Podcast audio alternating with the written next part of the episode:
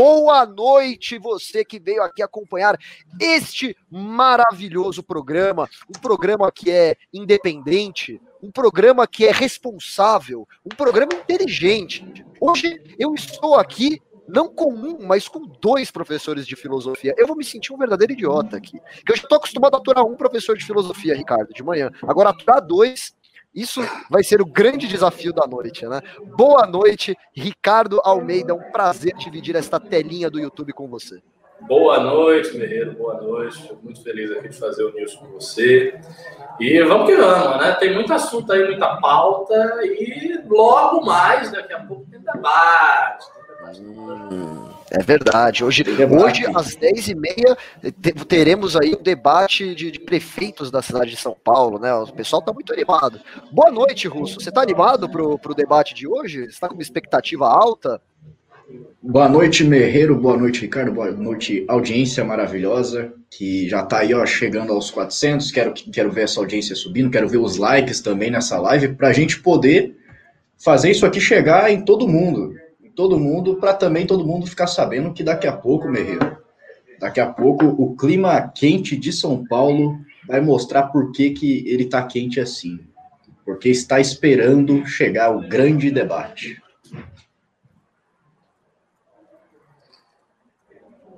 Tô com o microfone mutado aqui. E não estamos é, falando do grande debate da CNN. Estamos falando do debate de prefeitos de São Paulo. Né? É. Nenhuma crítica ao grande debate da CNN, acho até um programa bacana. Mas esse aqui, a expectativa está no talo. Bom, como o Russo é, já se adiantou aí, tem um pessoal que tá, tá curioso no título, tá querendo saber exatamente o que aconteceu com Arthur Moledo Duval, né, o candidato a prefeito pelo Patriota. Pois bem, ele foi censurado? Mais ou menos. Vamos entender. Eu, eu mesmo fiquei sabendo do que aconteceu uns 15 minutos atrás. Então, vou ler aqui para vocês uma matéria. Ó, a fonte aqui é o, é o Conjuro que eu estou usando. E a gente comenta brevemente essa primeiro, antes de entrar na pauta. Pode ser? Vamos lá. Pode olha ser, só. Acho que é, é necessário, necessário. Olha só, matéria do Conjur, tá? É, Arthur Duval fez propaganda antecipada ao criticar padre, diz Justiça Eleitoral. Né? E aí começa a matéria. Criticar terceiros com o objetivo de se tornar mais conhecido entre o eleitorado configura propaganda antecipada, quando a manifestação é feita antes do prazo previsto para o início da campanha. O entendimento é do juiz Emílio Migliano Neto, da segunda zona eleitoral de São Paulo. O magistrado ordenou, em decisão liminar publicada nesta quinta-feira, que Arthur Duval, candidato do Patriota à Prefeitura de São Paulo e deputado estadual, retire do ar uh, ataques, eu vou colocar supostos ataques, né? Porque é bem debatível se, se foram ataques de fato ou não, não, ao padre Júlio Lancelotti, coordenador da Pastoral do Povo da Rua. Nas publicações feitas no Facebook, Instagram e YouTube, Duval, mais conhecido como Mamãe Falei, chama Lancelotti de cafetão da miséria e afirma que o padre teria fomentado o tráfico na região central da capital paulista. Como vocês sabem, né? Isso aqui eu acho que nem vale a pena ler, porque ele explica mais ou menos uh, os vídeos que o Arthur publicou, onde que foi tudo, e a gente ler um trecho da decisão do juiz. Ele falou o seguinte: é evidente que as condutas descritas, ainda que dirigidas à pessoa alheia ao pleito eleitoral, ou seja, ele está dizendo uma pessoa que não está concorrendo às eleições, né, significam risco à lisura e igualdade da disputa, na medida em que restou demonstrado que, após as críticas feitas ao padre Lancelotti, o representado do Val obteve maior visibilidade perante o seu eleitorado, adquirindo notoriedade na mídia por criticar abertamente figura pública com apelo para determinar nicho político contrário ao seu. Eu sei que talvez para muita gente é meio chato é, ler a decisão, mas olha só, uma coisa que é essencial antes de fazer qualquer comentário, de você ouvir qualquer comentário, é ler pelo menos mais ou menos o que a decisão judicial está falando. Né? Então aqui é um programa com responsabilidade, é isso que fazemos aqui. Pois bem, eu fiz faculdade de Direito, para quem não sabe, eu também sou advogado, né? E, e, eu fiz o Mackenzie. No Mackenzie, a gente tinha aula de Direito Eleitoral. E desde o do curso de Direito, eu sempre aprendi que propaganda antecipada se resume basicamente em pedir voto antes do início da campanha. Então, por exemplo, vamos supor que eu seja candidato aqui e ainda não começou a campanha. Eu não posso falar votem em mim, não posso falar isso. Mas eu posso falar me apoiem, eu posso falar é, me ajudem minha campanha, minha pré-campanha, posso falar praticamente qualquer coisa. O que não pode é pedir voto. E aí chega essa decisão, para mim é uma decisão inédita isso aqui, para mim isso aqui é um entendimento que eu nunca tinha visto na história do Brasil, que você criticar os outros agora também é uh, uh, propaganda antecipada. Ricardo Almeida, o que está acontecendo com a justiça eleitoral? Antes de você responder, eu quero lembrar que o Arthur está sendo investigado pelo Ministério Público Eleitoral por injúria. Quer dizer, que, é, que, é, que, te, que tecnicamente é um crime, então deveria ser investigação do Ministério Público Eleitoral. Assim, que, que salada é essa que a justiça eleitoral faz no Brasil? Tá sem som, Ricardo. Então, o que, que eu acho que está falando? Ah, eu vou falar aqui uma coisa polêmica. Né? Falar uma coisa polêmica e eu quero que as pessoas que estão no chat prestem atenção no que eu vou dizer, porque eu não estou falando isso simplesmente para comentar o assunto de uma maneira mais ou menos trivial, não. Estou falando uma coisa séria. É o seguinte, eu acho que está rolando uma certa perseguição ao Arthur em função da eleição. Aí alguém pode dizer, não, isso é, você está viajando, isso não existe. Né? O Arthur não está com essa quantidade de voto toda, ele está com 2%, 3% de intenção de voto, não é um candidato que está na frente, não se justificaria uma perseguição. Mas eu acho que isso está acontecendo porque é muita coincidência que a gente esteja vendo vários fatos ligados ao Arthur acontecendo agora, nesse momento. E todos negativos. Quer dizer, houve uma matéria da Intercept em que uh, se veiculou um áudio né, dele falando de uma briga interna, de uma disputa interna que a gente tinha na época com os bolsonaristas e tal, com um sentido negativo. Essa questão da polêmica do padre, que é absolutamente legítima, porque todo cidadão brasileiro é criticável, eu sou criticável, o Arthur é criticável. A gente, então, Merreira, o padre Júlio Lancelotti também. Ele, quem, quem é o padre Júlio Lancelotti? Ele é Deus?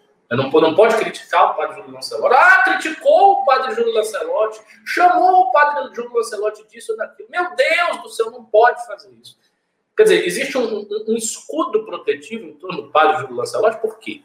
Será que é porque ele tem contatos e conexões com toda a esquerda brasileira? Será que é porque ele é um dos mais notórios defensores da esquerda, de uma visão de esquerda dentro da Igreja Católica? Ah, não, não é por isso. É claro que é por isso. Ah, se, o Arthur, se o Arthur tivesse criticando qualquer outra pessoa que não tivesse a fama, que não tivesse conexões do padre, não aconteceria nada com ele. Então está acontecendo porque o cara tem poder, porque o cara tem contato, o cara tem um lobby em torno dele. Então, isso é o fato. Então, assim, sai uma matéria dessa, sai isso, essa decisão, completamente descabida do ponto de vista jurídico, como já resumiu o Merreiro, porque para haver propaganda antecipada, é você fazer propaganda. Quer dizer, se agora certas críticas e certos posicionamentos polêmicos tomados antes da campanha forem considerados propaganda antecipada ou algo que valha, então ninguém vai poder fazer nada. Ninguém vai poder falar nada. Quer dizer, você fala uma coisa que é polêmica ah, e aí pode. Quer dizer, quando o Boulos, por exemplo, ele diz que ele vai acabar com o Bolsonaro aqui em São Paulo, ele está fazendo uma crítica ao Bolsonaro ou não está?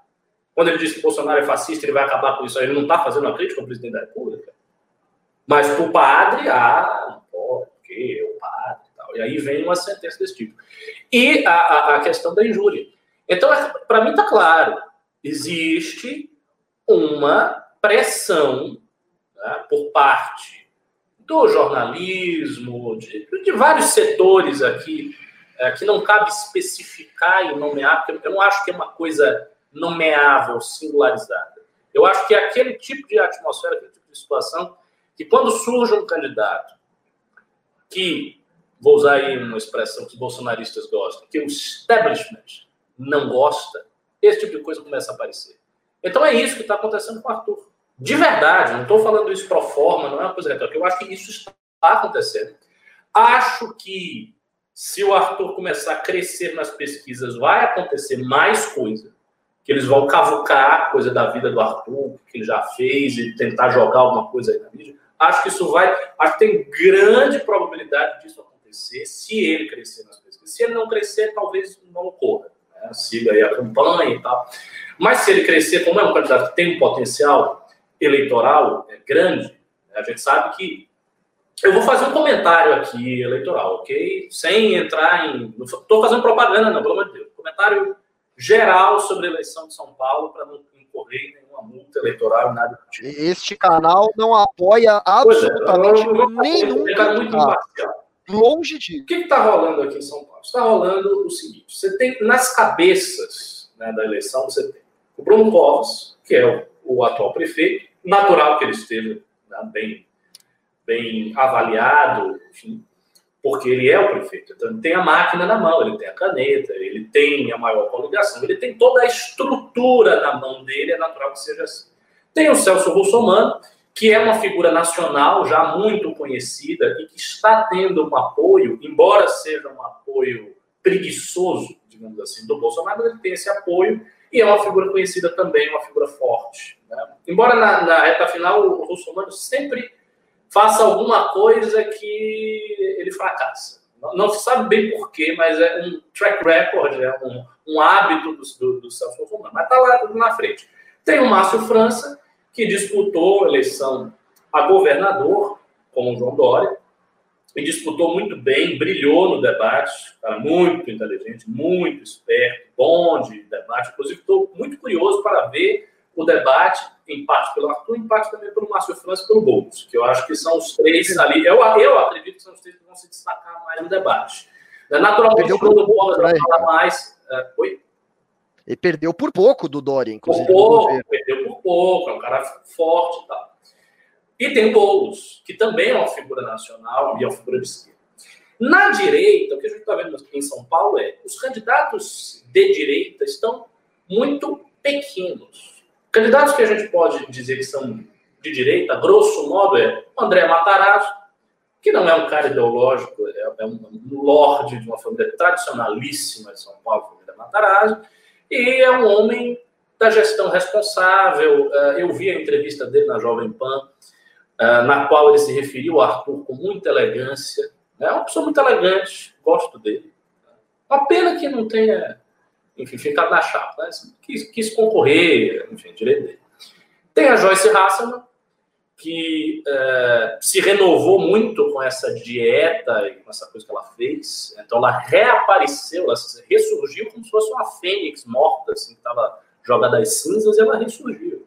A Joyce Hasselman é uma figura interessante, é oportunista, sabe que ela é oportunista, mas é uma oportunista inteligente. Então ela ressurge, mas está ali pequenininha também ah, nas pesquisas. E tem o Sabará, que tem um problema já sério com o partido, porque resolveu assumir uma postura meio bolsonarista, sendo que ele não é um bolsonarista, mas quis assumir isso por oportunismo, entrou em controvérsias com o partido dele. Tudo isso é público notório, não estou batendo cara, estou só dizendo os fatos. E todos esses candidatos, Guerreiro, eles estão uh, com um, um, um, um, voto muito pequeno. Então a pergunta é: onde está o voto de direita em São Paulo?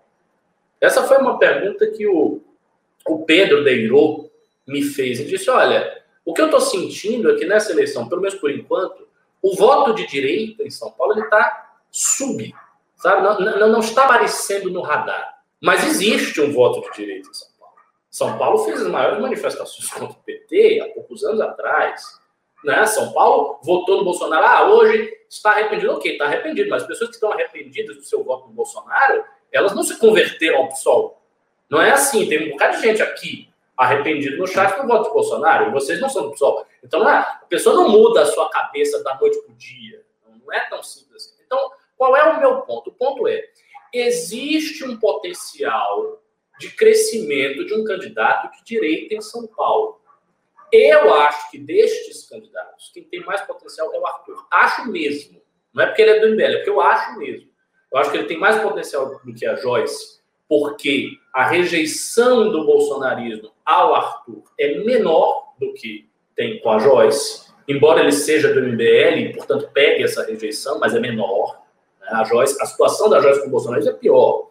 Né? E ele tem um trabalho, ele tem uma personalidade um pouco mais sabe? É, eu não digo que a aguerrida, porque a Joyce é também aguerrida, mas eu acho que o Arthur consegue conjugar certas qualidades que a Joyce não consegue. E o oportunismo dela, que é muito notório, acaba transparecendo. É uma coisa que as pessoas vão pegar no pé dela caso ela cresça. Né? Muita coisa que ela falou absurda, 600 milhões da vez, eu sou Bolsonaro de saia, não sei o quê. Tudo isso será utilizado nos debates, será utilizado nas campanhas, caso ela cresça.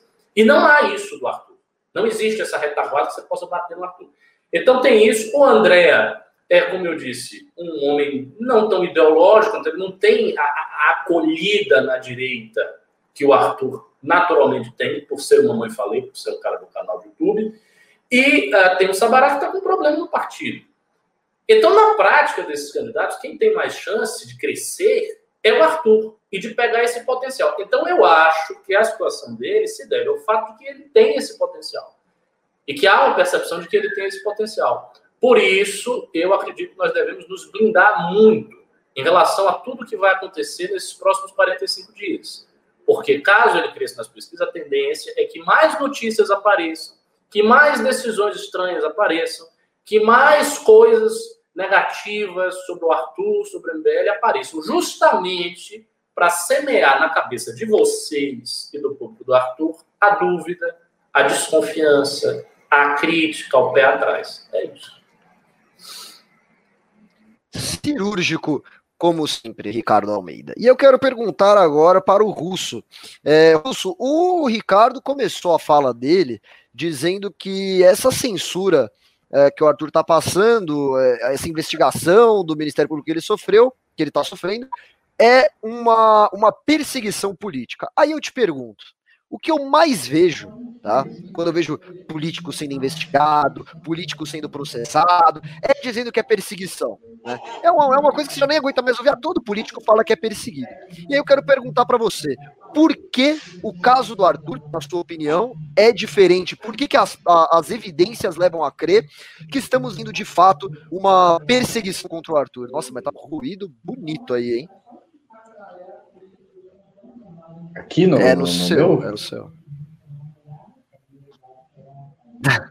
Não sei o que, que é, mas é... enfim, você já me deu a minha resposta, né, meu? Você me perguntou e já, já, já deu a minha resposta. Mas enfim, o... antes de mais nada, né, a gente tá com. Eu tô gostando muito de ver essa audiência aí que tá subindo legal, tá subindo bonito, mas os likes hum, não estão hum. acompanhando. Eu tô, eu tô vendo aqui que não tá fechando a conta, hein?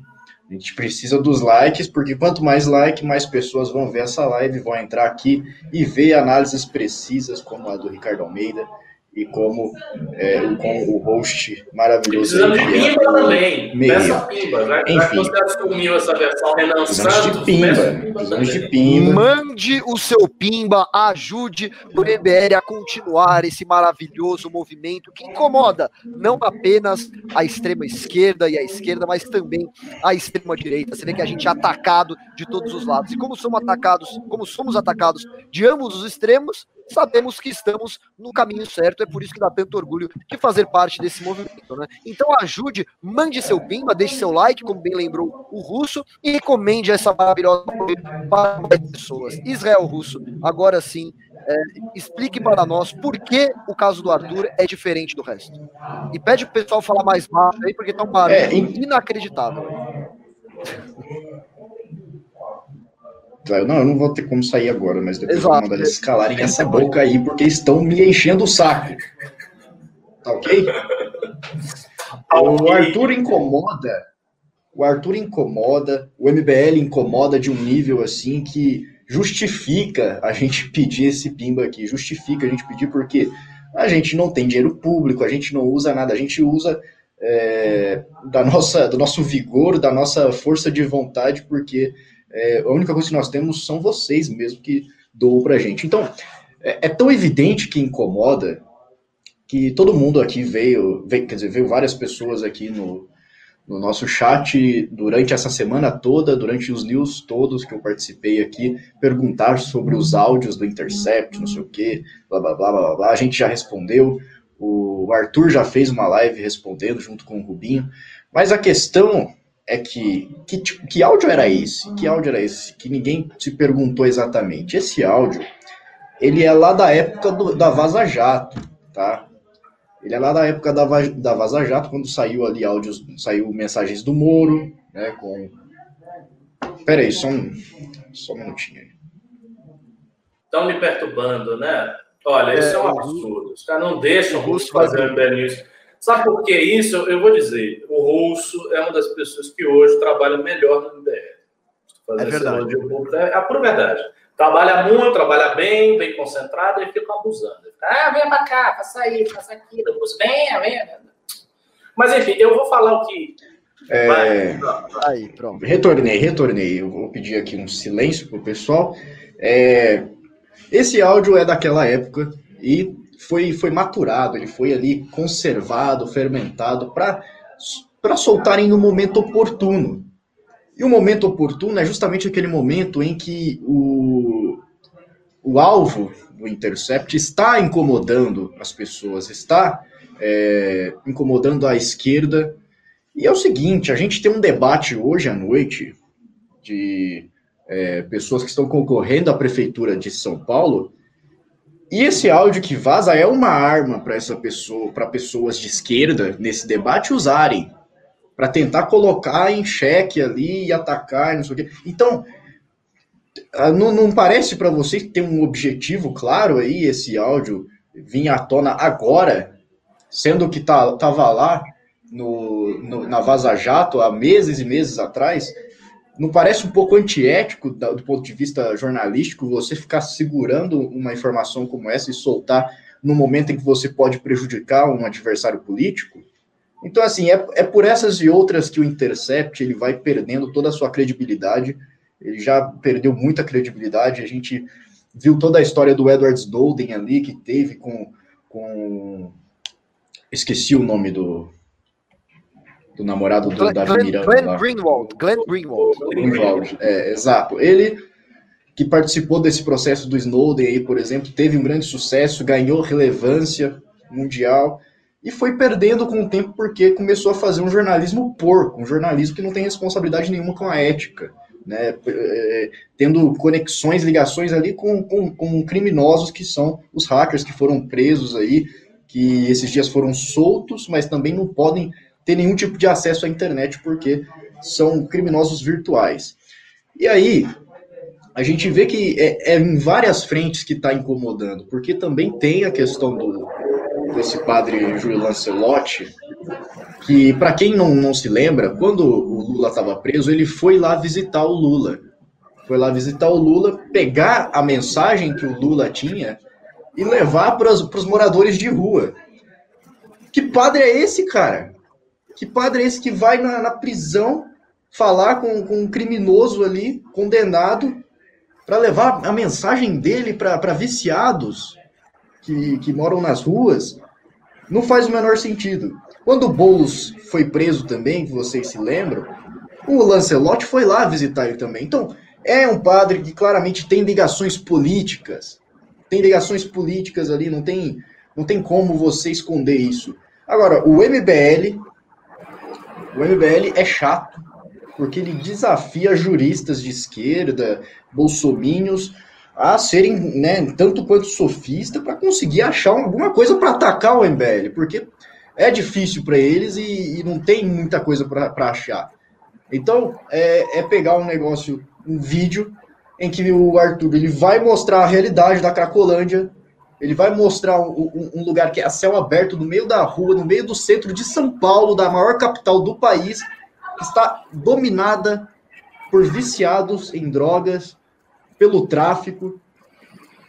E quando ele expõe tudo isso, ele é investigado. E ainda fazem um baita de um malabarismo ali para classificar isso como propaganda eleitoral antecipada para tirar do ar. Então, assim, estamos incomodando mesmo. Né? O, o Arthur está incomodando mesmo, assim como o MBL incomoda muito, e é por isso que nós gostamos de continuar nessa luta, porque é, é bom ver que esse pessoal, mau caráter, mau caráter, está incomodado. Muito bom. É, esse negócio do intercept que você falou é verdade, né? Ele, eles estão se queimando sozinhos. Hoje no News da Manhã eu falei um monte sobre isso, porque foram tinha um carro, tinha um chato lá, falava, o intercept está chegando, o intercept, o intercept. Nossa, tô cagando de intercept. Cagando de Não, o cara falando, Ricardo, como se a gente tivesse roendo as unhas de medo do Intercept. gente, pelo amor de Deus, né? a gente vai lembrar todo dia. Vocês viram o clima de tensão, de medo, de ai meu Deus, ah, agora. É. Agora, Nossa, todo mundo agora tava desesperado aqui. A gente tava correndo de um lado pro outro no escritório aqui. A gente até se esbarrou, bateu, caiu no chão, porque tava todo mundo louco, de medo, desesperado.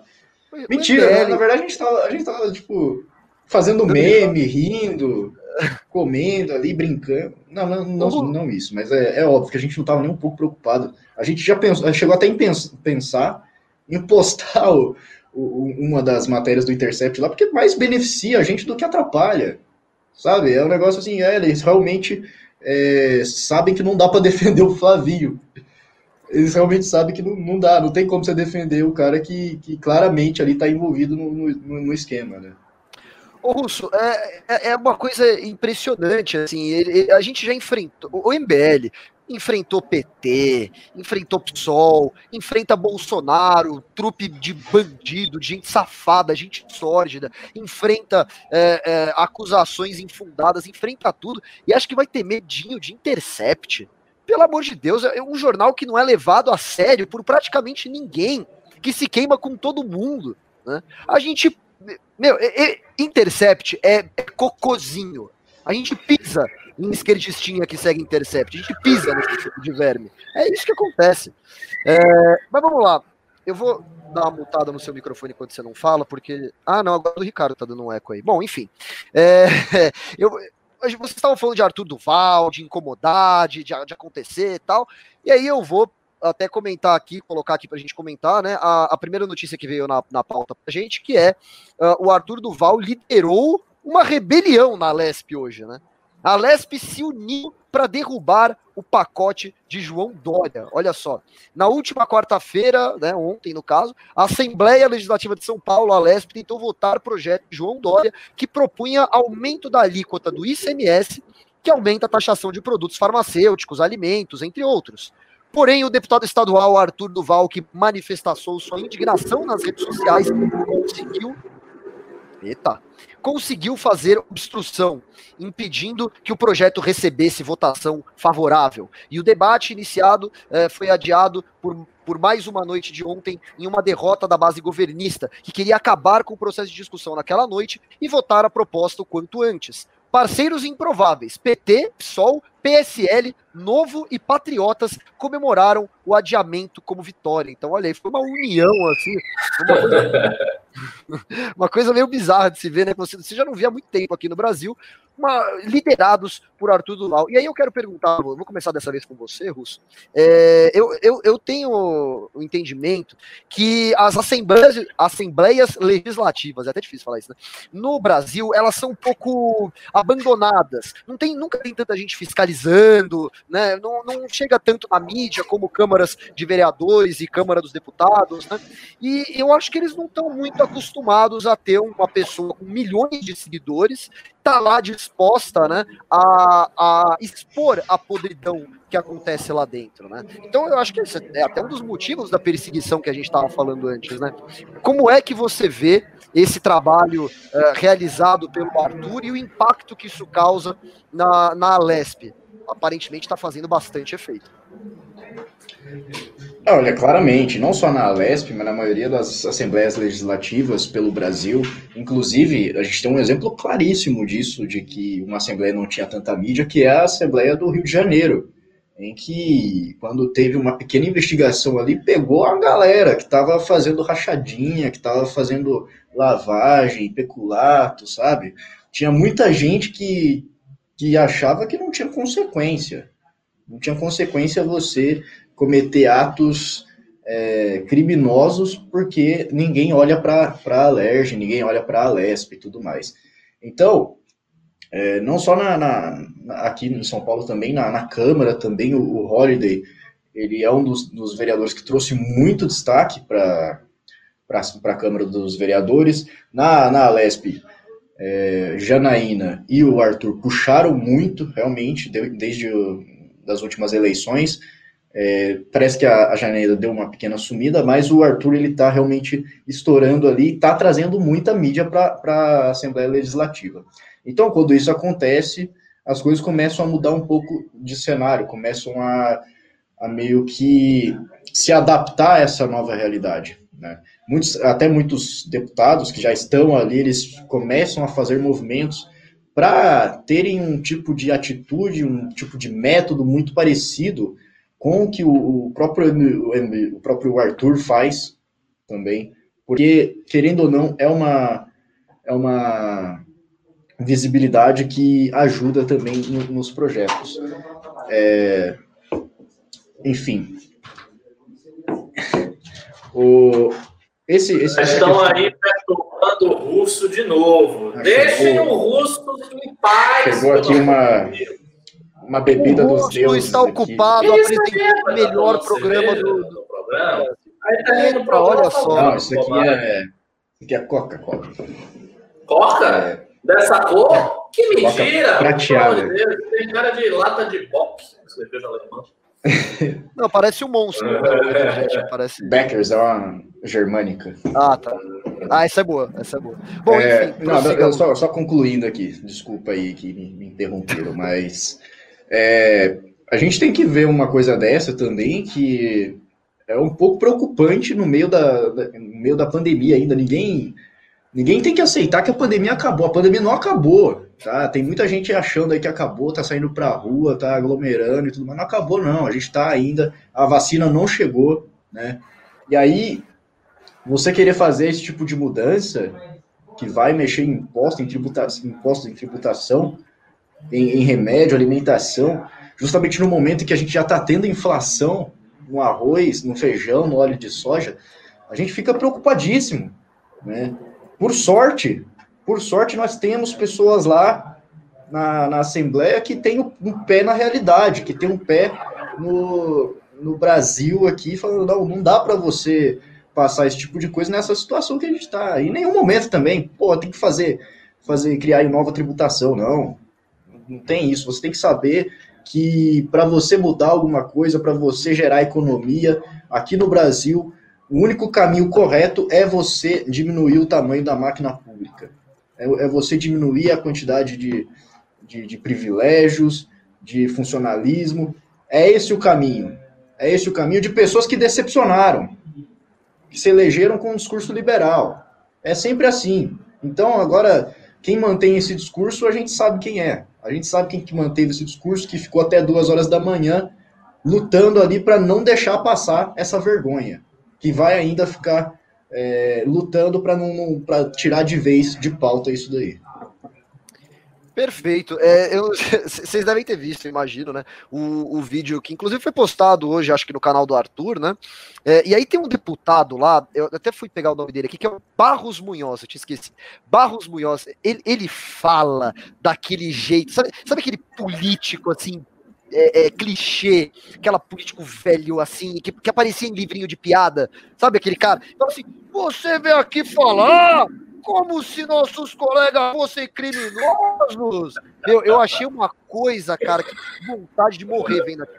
E assim, ô Ricardo, eu, eu até pergunto para você, é, por que que demorou tanto para chegar uma pessoa uh, na, na, na Lesp que que finalmente batesse o pé e falasse: não, tá, tá, errado isso aqui. Não pode acontecer assim. Isso aqui não pode ficar abandonado desse jeito, né? A Lesp é uma, pô, é uma instituição séria. Você vê o prédio lá, aquele prédio bonito, cheio de vidro, né? A gente trabalhou muito para pagar o imposto para fazer aquele prédio lindão para ser usado como uma lixeira da forma que estava sendo usado. Por que isso acontece tanto nas assembleias legislativas do Brasil?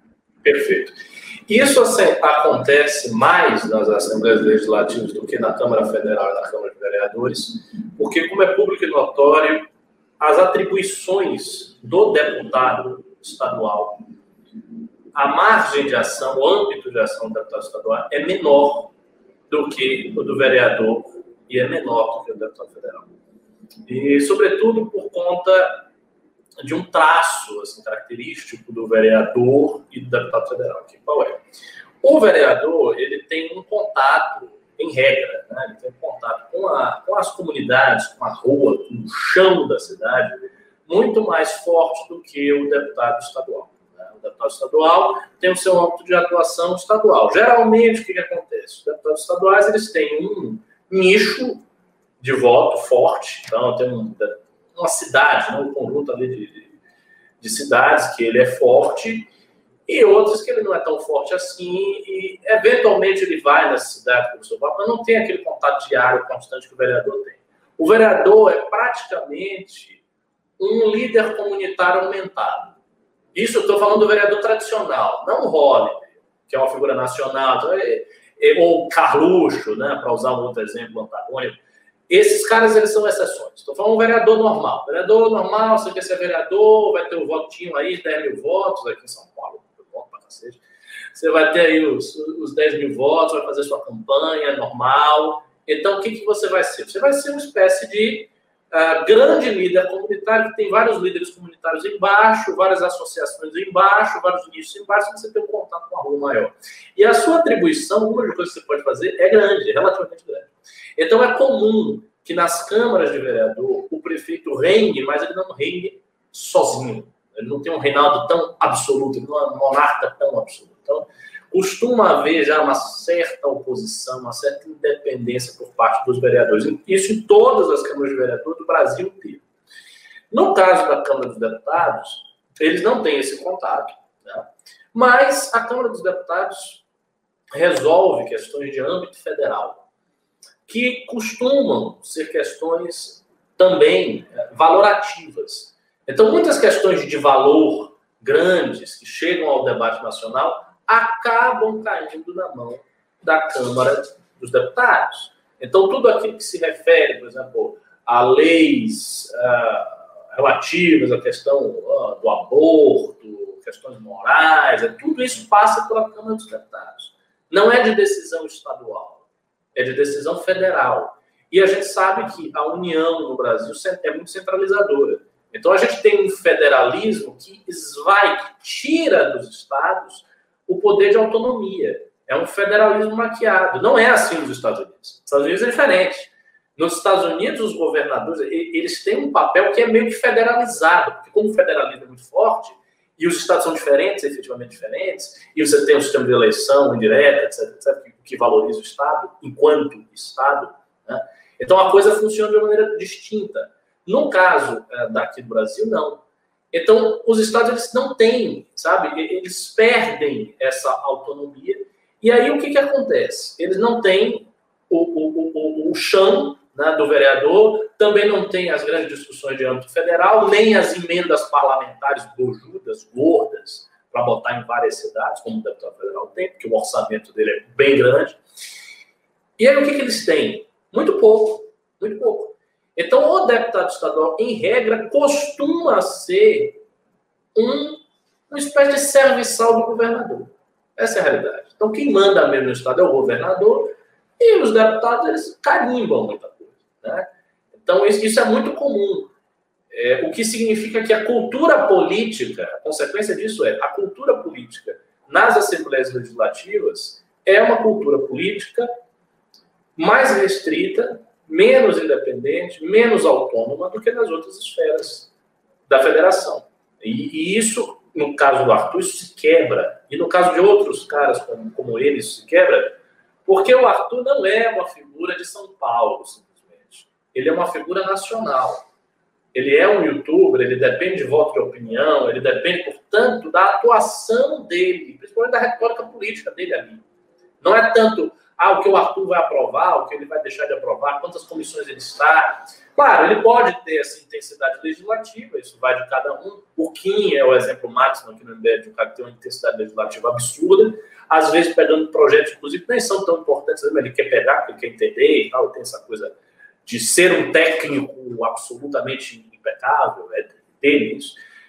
Mas é, o, o, fato é, que, que, que condiciona os próximos votos no Kim não é isso. O fato que condiciona esses próximos votos é o Kim atuar de maneira a representar um certo conjunto de valores. Então ele vai ter que se confrontar. O Arthur ele vai ter que se confrontar com Dória. Ele vai ter que se confrontar contra os privilégios. Porque se ele não fizer isso, as não, simplesmente não vão votar nele. Então a condição peculiar dele ali dentro é que o destino dos outros. E essa é uma condição compartilhada também pelos deputados do Novo, É uma, é uma condição compartilhada por, por deputados de esquerda, por alguns deputados do PSL, né, pela Janaína, pelo Douglas, que detesta o Arthur. Mas é uma condição diferenciada. São pessoas que têm uma atuação mais independente, que vão ter porque tem voto de opinião. Eles precisam ter e funciona de maneira diferente. Então, por conta disso, essa, essa é a razão. É, e é engraçado, né? Geralmente o pessoal pensa que é o vereador que não, não tem comissão nenhuma. É, é, é, um erro. Os, os vereadores. O vereador tem. É um erro. É um Olha, erro. eu vou dizer uma coisa. O vereador é muito, de certa maneira, ele é muito demandado. Porque o vereador ele fica ali com, com a, a, população o tempo todo. O tempo todo. Eu já fui em gabinete de vereador conversar com os do MBL lá em Salvador. Vereador tradicional, bem tradicional. Cláudio Tinoco né, de família de político, filho de político, um cara tradicional, não tem nada de direito. Bem ali, tipo, o tipo que eu comentei agora há pouco. É, não, mas ele não é caricato, que é um cara modernizado, ah, é um cara tradicional, entendi. mas modernizado, tipo o Efraim, que é um cara tradicional, mas modernizado, as figuras da nova geração, dessa nova cepa, né, o Daniel Coelho, todos, todos são figuras modernizadas, e ele, ele também. E assim, é um entra-sai uma agonia, é demanda, é gente vindo, é gente saindo. É um, é um pandemônio. Um pandemônio. Ser vereador nessas condições, ter esse voto de, de terra a terra, de rua, rapaz, você precisa ter paciência, porque é muita gente. Então, ele acaba sendo demandado por tantos lados que se torna uma figura mais independente. No caso do deputado, não. Ó, eu vou dizer uma coisa: se você tem interesse em política, você aqui no chão, você tem. Ah, eu quero política, mas eu quero. Meu negócio é o seguinte: eu quero política, eu quero mamar, eu quero ficar lá paradinho e não ter agonia. Se candidato a deputado estadual. Se candidato a deputado estadual. Você pode fazer. Não estou dizendo que você deve, mas você pode. Se você se, se, você se, se colocar num clave ali, você fica na mamadinha, e tranquilo, e sem muito contato com ninguém e sem procurar seu povo, governador, nem nada, você vive a sua vida relaxada. Você vai para um mandato, vai para dois, vai para três, vai para dez mandatos, fica aí. 40 anos como deputado estadual, nunca fez nada, nunca ninguém incomodou, e você está ganhando seu dinheiro. Ganha verba de gabinete, tem gabinete, tem auxílio disso também. É uma é um bom emprego, viu? Ninguém vai te cobrar, emprego. ninguém vai te encher o saco, ninguém te conhece muito. É não vai, não vai. No máximo é o seguinte, nas vésperas da eleição, você vai ter que falar com aquelas com os prefeitos que você tem na tua mão, com mas é, é, é, muito mais tranquilo do que o vereador. Então, para um bom oportunista, o melhor cargo a ser almejado, eu, lembrando, não estou chamando todo deputado estadual de oportunista, longe disso, mas se eu sou um oportunista e quero me candidatar, o melhor cargo é o de deputado estadual, então. Mas sem dúvida, é o melhor cargo. É melhor do que deputado federal e é melhor do que senador. Porque o senador. Pode ser vereador senador, federal. Ah, mas... O senador ele se assemelha. O senador é bom, hein? O, o senador ele parece um pouco com o deputado estadual, porque o senador ele está muito em cima. O senador, assim, está tá muito em cima. E geralmente os caras que são senadores, geralmente, agora teve essa renovação política muito doida aí que mudou tudo. Mas em geral, os senadores são caras que são praticamente donos do Estado. É tipo Renan Calheiros. Quem é Renan Calheiros nas Alagoas? Ele é muito dono do Estado. Era o que era o senador Antônio Carlos Magalhães, que já foi governador da Bahia, que deixou o legado. São, são senhores feudais cujo feudo é o Estado do Brasil. Isso é, em regra, um senador. Então ele está muito acima de tudo. Né? Tem um mandato de oito anos, é, é outra, outra parada. É bom, mas para o Senado ainda tem uma inconveniência que é o seguinte: certas pautas nacionais, valorativas, importantes, vêm para o Senado. Aí os caras têm que tomar posição, existe uma pressão assim, dos setores da sociedade. Deputado estadual não tem nada disso. E se for de estado pequeno, estado menos afamado, menos central do que São Paulo, melhor ainda. Meu amigo, você, você é deputado estadual da Bahia, meu estado, maravilha, não vai fazer nada. Você vai ficar ali, dormindo, ganhando seu dinheiro e vendo o tempo passar. Pois é. Bom, chega de falar agora é, é, de pautas envolvendo o Arthur, porque hoje já vamos ver o Arthur de noite, né? Nós teremos aí o debate, lembrando, debate hoje na Band às 10 e meia da noite. E seguinte, vai ter comentário aqui no canal do MBL, vai ter uma live aqui. Uh, uh, que vai ser, se não me engano, vai ser o Rubinho Nunes e o Fernando Holliday. Eles estarão fazendo um. É, é vai ser tipo, uh, sabe aqueles canais do YouTube que comenta o Oscar, assim?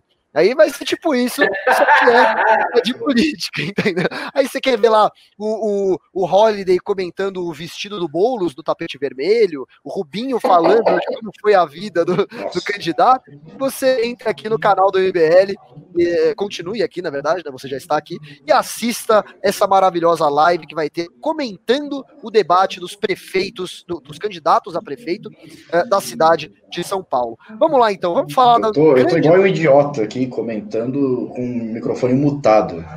É, aí fica um Meu pouco Deus difícil, hein?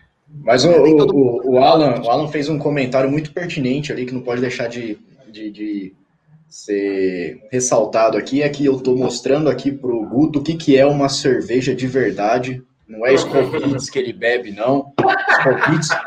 Beats, nem é cerveja, é um refrigerante aquilo lá. É, mas, aqui mas é segue a lei de pureza alemã, né? Aqui é malte, é cevada, é, alga, é água e lulupo. Lulupo fundamental aqui.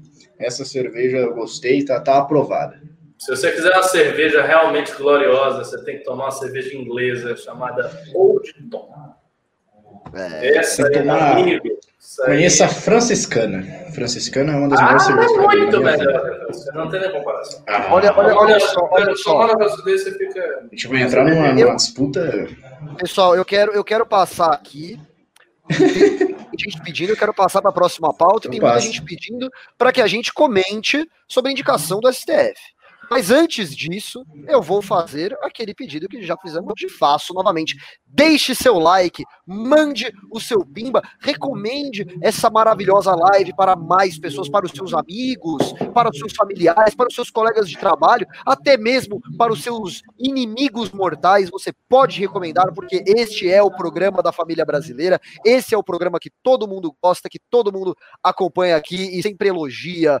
As pessoas vêm diariamente assistir e aproveitando, faço também a propaganda. Se você não conhece, uh, acesse youtube.com.br News. A gente também faz news de manhã, pois é, de segunda a sexta, às 10 horas da manhã. Que aí você já começa o seu dia bem informado, já sabe tudo que está acontecendo. Chega à noite, você vem aqui no canal principal do MBL e assiste o News à noite também. Então, lembrando, youtube.com.br News. Ou pesquise lá no, no YouTube, né? MBL News, que você vai encontrar. Não é o canal indiano indiano de notícias, né? Porque o Russo me, me mostrou esses dias, tem um canal indiano que chama MBL News também. Não é esse, tá? É, é o em português mesmo, né? É, não, é muito bizarro, cara. Ele chamava MBL News, um monte de letra diferente, assim, uns indianos. É, muito louco, cara. Mas enfim, vamos lá. É, a fonte que eu estou pegando aqui é o G1, que, foi, que apareceu primeiro no resultado do Google. Uh, Bolsonaro anuncia indicação de Cássio Nunes Marques para vaga no Supremo Tribunal Federal. Olha só, um nome inesperado, né? Não estava sendo cotado aí, ou pelo menos não estava sendo levado em consideração por nenhum analista. É, eu não tinha visto pelo menos nenhum artigo, nenhuma uh, matéria falando do nome dele foi uma decisão que surpreendeu a maioria das pessoas, né? Olha só, o presidente Jair Bolsonaro anunciou nesta quinta-feira, dia 1 que vai indicar o desembargador Cássio Nunes Marques, de 48 anos, para assumir a vaga de ministro do Supremo Tribunal Federal no lugar de Celso de Mello, que antecipou a aposentadoria. Um ministro que, inclusive, vai fazer muita falta na Suprema Corte, tá? É, segundo Bolsonaro, a indicação será publicada no Diário Oficial da União dessa sexta. Marques é a atual desembargador do Tribunal Regional Federal da Primeira Região, que tem sede em Brasília. E aí o presidente da República uh, uh, uh, postou o seguinte no Twitter: sai publicado amanhã no Diário Oficial da União, por causa da pandemia, nós temos pressa nisso, conversado com o Senado, o nome do Cássio Marques para a nossa primeira vaga no Supremo Tribunal Federal. Na verdade, perdão, foi uma publicação, foi, foi numa live que ele estava fazendo para o Twitter, Facebook, ele falou isso aqui, né? E ele disse o seguinte: nós temos nós temos uma vaga prevista para o ano que vem também. Essa segunda vaga vai ser para o evangélico, tá certo? Olha lá, vocês que acharam que ele tinha desistido, né? Que coisa feia, seu Jair Bolsonaro. Na Constituição Federal, Bem, eu vou terminar de ler a fala dele e aí eu comento, vai. É, agora tá levando um tiro. Qualquer um que eu indicasse estaria levando um tiro. Tinha uns 10 currículos na minha mesa. Pois bem, é, primeiro que uh, na, na, na, legislação, na nossa Constituição Federal, está escrito que o, o, ministro indicado para o Supremo Tribunal Federal, ele deve ter, ó, dois critérios. Você, você que é uma pessoa culta que acompanha esse programa, já deve até conhecer, né? É, reputação ilibada e notório saber jurídico. Pois bem, é, como que se mede o notório saber jurídico? É através da, da reputação que o, que o magistrado tem, através de decisões importantes que ele possa ter proferido, a, a, através de teses uh, brilhantes que ele pode ter desenvolvido, enfim, várias e várias formas. O que, que eu acho desse Cássio Nunes? É, não é um completo idiota, que nem né, outros nomes que estavam sendo cotados para o STF, de fato, Tá? Foi uma surpresa até relativamente positiva, porque não é um completo idiota, mas também é um cara cuja decisão mais famosa, decisão mais conhecida, foi a de liberar as lagostas para o Supremo Tribunal Federal. Vocês devem lembrar do episódio aí que o, que o STF ia gastar não sei quanto em banquete, com lagosta, com champanhe, com, com, com escambau todo. Uh, uh, entraram com uma liminar e o, o o Cássio Nunes Marques aí, que, que agora vai, vai ser o novo ministro, derrubou essa liminar e garantiu a lagostinha para o STF. Então foi a decisão que ele era, ele era mais conhecido por essa, né? Uh, bom, quanto ao, ao juiz evangélico, né?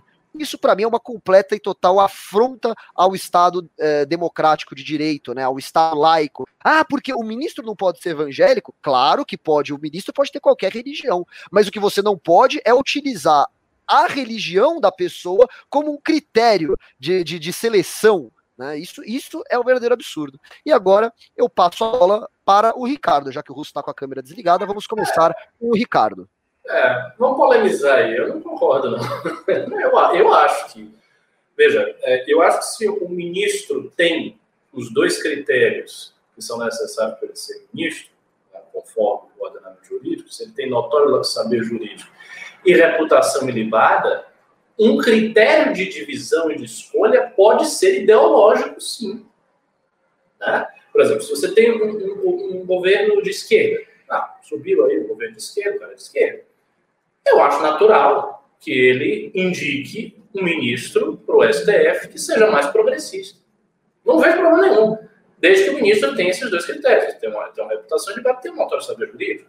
Ele pode fazer isso. Por exemplo, tem uma notável civilista, não é muito conhecida, não sei nem se está viva, a Maria Helena Diniz. Você já deve ter ouvido falar dela, né? Muito, muito conhecida por ter uma defesa da questão da paridade legal dos homossexuais. Tá? Ela é uma, é, uma, é uma, doutrinadora progressista, né? doutrinadora importante tal.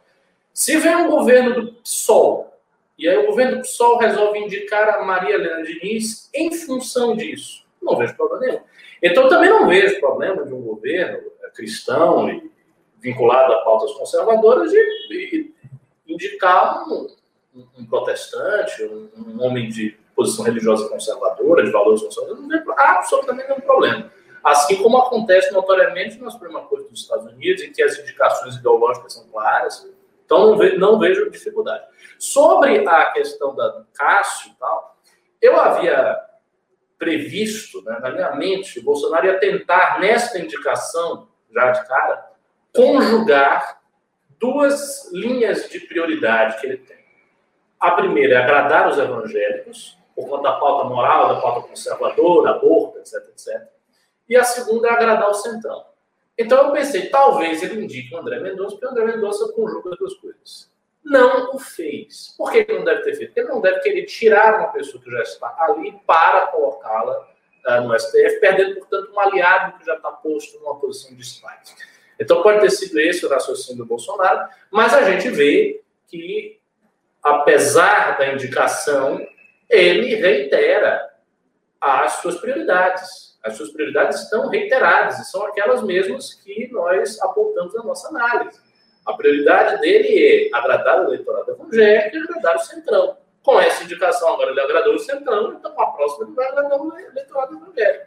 Ele está com prioridades claras sobre essa indicação ao STF. É uma decisão, portanto, muito racional. A decisão do Bolsonaro é bastante racional, decisão estratégica, da perspectiva em que ele se encontra, decisão correta, porque ele está efetivamente agradando o Centrão, dado que o Cássio é um garantista, e, portanto, não é alguém que vai ter uma postura uh, pró-Lava Jato, pró-estilo da Lava Jato, que a gente sabe que é o plano Fux, né? tanto que saiu naquela carta antiga, em Fux We Trust, e justamente com o Fux é que o Cássio tem primeira, uh, um primeiro estremecimento. Né? Por que será? Justamente por causa disso. Mas... Então, eu, eu acho que é uma decisão absolutamente acertada do Bolsonaro, do ponto de vista do Bolsonaro, não do ponto de vista geral das coisas. Eu preferiria. Não, estrategicamente, né? Estrategicamente foi, foi muito. Como bom. eu sou meio lavajatista, apesar do MBL ter tomado posições críticas sobre a Lava Jato recentemente, mas eu continuo meio lavajatista. Assim. Então, eu preferiria que, que fosse um, um, um cara linha dura, um ministrão linha dura, com corrupto e tal. Eu acho que o sistema recursal brasileiro é muito protelatório, que os caras que têm dinheiro. Estou falando do pobre. Porque aí eu gosto de fazer uma distinção desse garantismo. Porque tem um, um garantismo, né, a la Reinaldo, muito conveniente. Que é o seguinte: o pobre, se você é pobre, você não tem esse garantismo, porque você não tem esse advogado bom, né, não vai ter milhões de recursos, você não vai chegar ao STF com recurso extraordinário. Até, não, não vai, difícil. Então, o garantido existe, mas não se aplica bem para quem é pobre. Não se aplica, porque o pobre ele não tem condição de ter um advogado habilidoso suficiente para usar todos os recursos, todas as brechas que o ordenamento jurídico brasileiro dispõe. Só que o cara que tem dinheiro, tem influência política, ele faz isso. Então termina que há uma clivagem social e econômica sobre quem efetivamente se beneficia com o garantismo do ordenamento jurídico brasileiro. E esse é um ponto que raramente, raramente os analistas da mídia levantam. Só quem levanta esse ponto é a esquerda, porque a esquerda faz a crítica social. Mas é uma crítica verdadeira.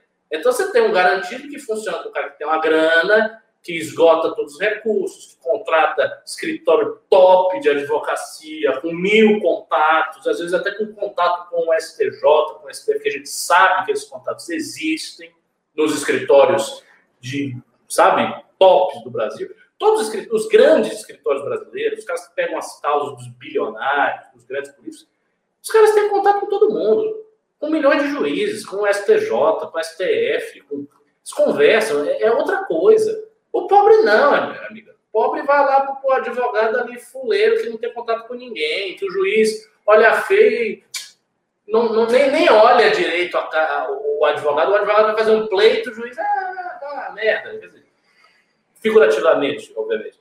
Então, assim, é um garantido que funciona de maneira parcial. Então, eu ficaria mais feliz se tivesse um ministro em com corrupto ali dentro. Mas não tem.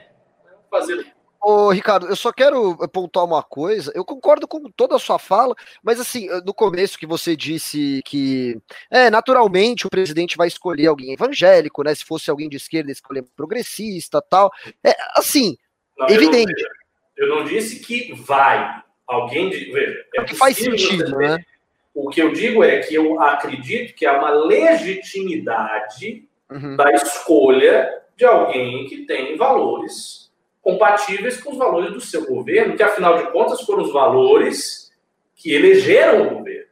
Portanto, são os valores daquele pleito democrático. Pois bem. O povo carimbou.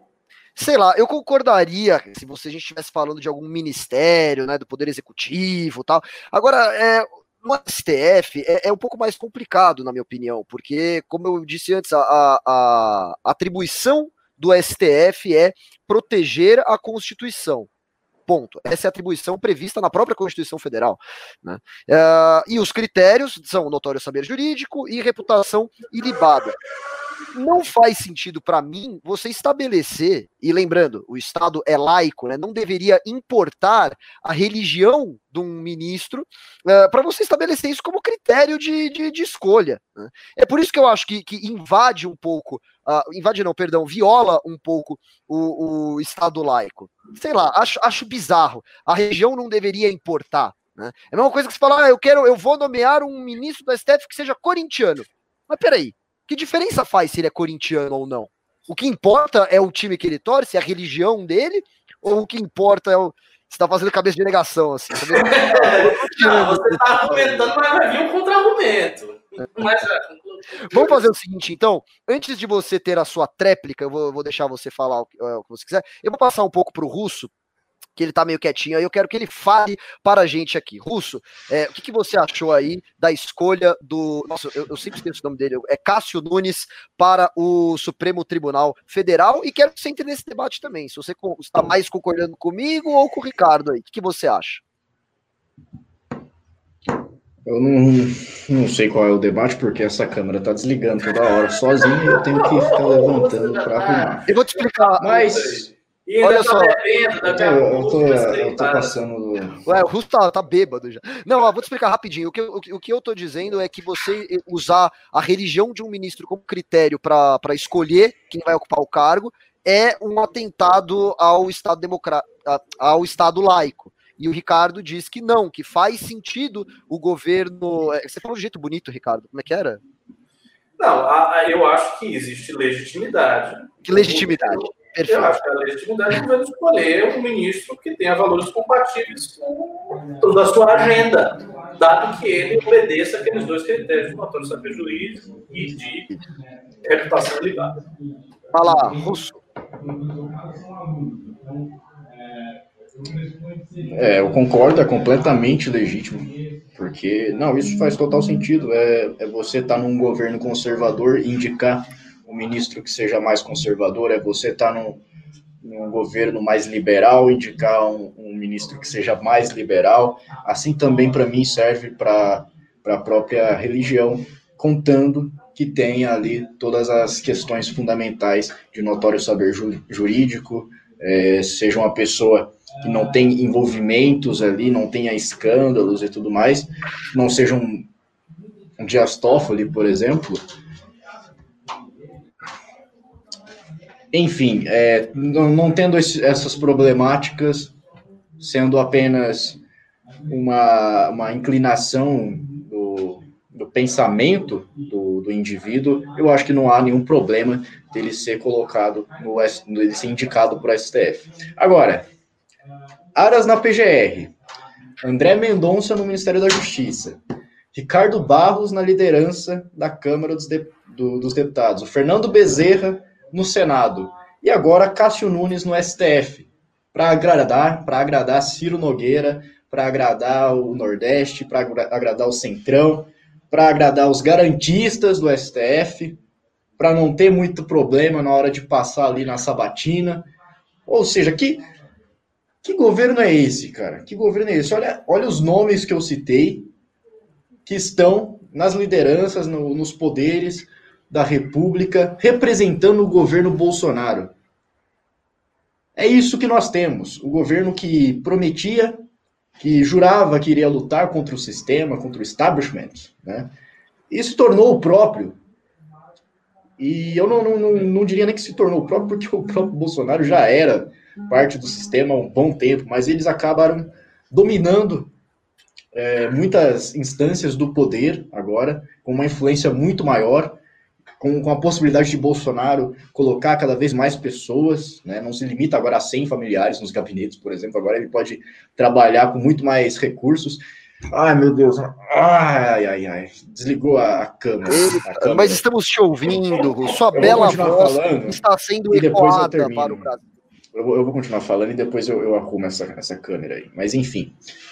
É, por um lado, essa decisão é acertada, obviamente, né? Por numa, numa questão de estratégia. Por outro lado, numa questão de popularidade, ela acaba sendo um pouco perigosa. Eu não diria que seria um erro, mas eu diria que sim, é perigosa. Ela pode ter resultados que o Bolsonaro não espera. Eu acabei de ver no chat aqui um sujeito, eu não lembro o nome, falando que ele deixou de acompanhar o Bolsonaro agora, porque assim, deu para ele levar o Aras, deu para engolir, mas chegou no Cássio Nunes, não dá mais. Então ele já começou a mudar de lado e falou: vou até me inscrever de novo aqui no canal do, do MBL, porque é, tá complicado você ficar defendendo o Bolsonaro quando ele está indicando todo esse pessoal aí para cargos no judiciário, quando ele está colocando o centrão na liderança do, do, do, dos poderes da República nas casas legislativas. Né? Então, a gente vai ver também, Ricardo e Merreiro, que a bancada evangélica não gostou dessa indicação.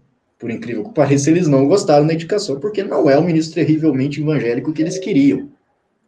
Não é. O Silas Malafaia já está lá soltando as frangas. Né? Até hoje ele não achou a rola que o, é, o Ricardo é, Boechat pediu para ele procurar. O Silas Malafaia também força, viu?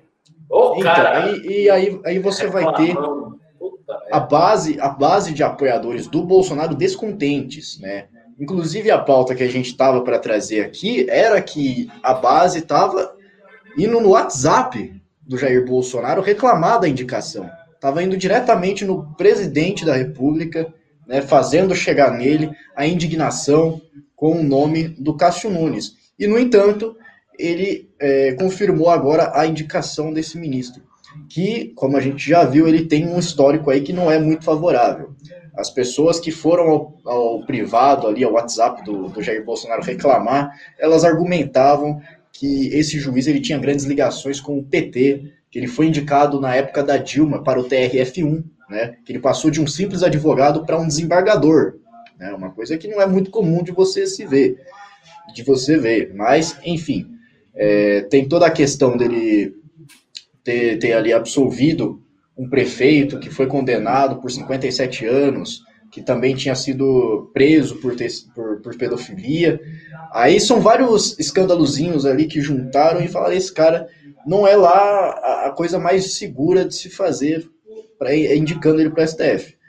No entanto, eu acho que fazendo o cálculo que Bolsonaro precisava fazer para saber qual ele iria perder menos, provavelmente ele olhou para o Cássio Nunes e concluiu que ele, ele iria perder menos, indicando ele para o STF, não, por exemplo, o André Mendonça, o Jorge Oliveira, que até uma boa parte da base bolsonarista não tem muito, muito muita apreciação por esses caras, não. Né? Eles não vão muito com a cara desse, desse núcleo jurídico do Bolsonaro, José Levi, esse pessoal aí. Tanto que a bancada evangélica tinha outro nome, que era o William Douglas, que tinha também uma, um certo apoio do Flávio Bolsonaro, que também não. Acho que não fez aquele, muita coisa pra, pelo nome dele. William Douglas, um concurseiro, é esse? Acho que é. Nossa senhora, meu Deus, que nome horrível. Esse cara, cara olha, né? Era uma piada conhecida. Era um concurseiro, ele passou em não sei quantos concursos. Pô, você vai botar um concurseiro para ser ministro não, da é. E o, e o. O Brasil tem Marcelo Nunes. O Brasil tem Lenin Streck, por favor. O Cássio Nunes, pelo contrário, não passou em concurso nenhum, né? Entrou no TRF1 e não tinha passado por nada. Isso que é o, é o curioso dessa desse nosso Brasil. Sabe uma outra coisa que a gente. Eu vou arrumar ali a minha cama.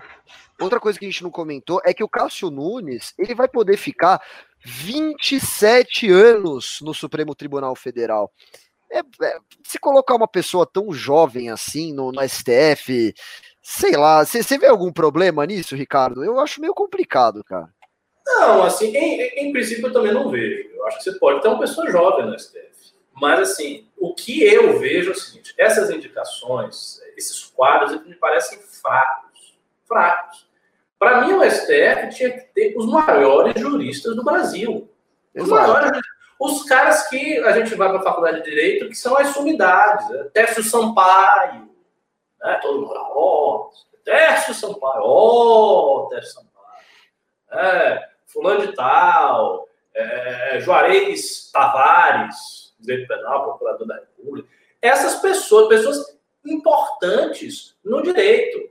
Não é pegar o cara, ah, é fulano aqui. Quem é o cara? Ninguém sabe quem é. Não. É para o ministro do STF ser conhecido pela comunidade jurídica. Se ele não é conhecido por ser uma, uma sumidade, uma pessoa importante, é que ele não é importante, irmão. É simples assim. Se chega um nome lá e ninguém nunca ouviu falar, diz, ah, que é esse cara? É o cara aqui passou num concurso. É o cara da lagosta.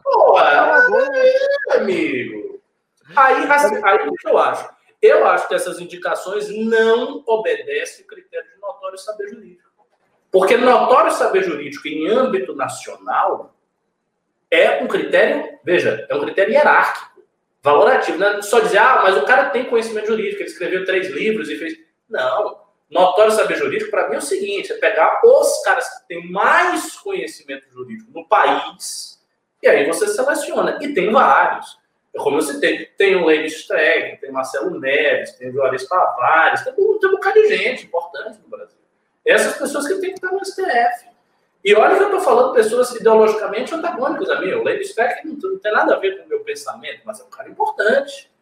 Entendeu? Todo mundo sabe que é um cara importante. O Teste São Paulo um cara importante. Não tem se está vivo. Eu, eu, eu, o que eu estou dizendo é o seguinte: tem que ser as pessoas importantes. Por exemplo, o Gilmar Mendes. O Gilmar Mendes é um cara foda. Ele tem um trabalho, ele tem um trabalho. Luiz Roberto Barroso é um cara que tem um trabalho. Não é qualquer pessoa. Ricardo. Ah, e, o, e o Ricardo Lewandowski? O Lewandowski eu não conheço. É, já, já, já te adianto né? que tem nada. É, esses caras assim com currículo mirrado não dá. É uma coisa que você fazer. Ah, vamos criar aqui um, um, um tribunal da filosofia. Aí vai me botar lá no tribunal da filosofia? Não, não vai. ah, tem que pôr você e o russo. Tem que pôr ah. você e o russo. É bem capaz. Grande, né? Que da direita não me bota lá, vai dizer que eu sou o maior filósofo do Brasil. Olavo vai botar quem? Olavo? Vai botar não, o Olavo? Tem, tem muita gente, tem muitos pesquisadores importantes. Olha só, eu preciso ver os temas. É, vamos lá, vamos aqui, eu, eu, até me perdi o horário, que tá muito bacana. Hoje o, o assunto tá quente, tá legal, aconteceram é coisas. É, é, é, a audiência tá bacana. É, mas eu vou, vou ler os pimbas aqui, porque o povo quer falar, Ricardo Almeida. E a voz do povo é a voz de Deus. Então vou obedecer à voz de Deus. Quem sou eu para contrariar a voz de Deus, né? Vamos ler aqui. Vamos ler aqui o que o pessoal tá falando. Olha só, fala que eu te escuto. Um dia sem ódio é um dia sem perdão, um dia sem ódio é um dia em vão, mandou dois reais e disse: as manchetes do Intercept é muita espuma para pouco chope. Concordo plenamente. É, é aquele show, é aquele chope aquele colarinho desse tamanho, isso aqui só de show. É, Humberto Esteves mandou dois reais e disse: o debate da Band será transmitido também pelo YouTube. Então, eu, eu, eu, não sei, é, o... Ricardo, sabe se na, na live vai transmitir junto essa que vai ter aqui no MBL? Ah, não sei. Eu acho que vai, tá? Me disseram, eh, alguém me falou que ia, não lembro quem, me disseram que ia. Ou, enfim, vocês veem lá, liga no, no YouTube, se não você põe no, no YouTube, no, no, canal do MBL, liga na Band na TV e acompanha junto. Mas eu acho que vai, vai passar tudo junto, tá? É, então, né, vou aproveitar lembrando, 10 e meia da noite, debate na Band, terá live aqui no MBL com o Rubinho Nunes e o Fernando Holliday, dois nomes gigantes aí do momento Brasil Livre.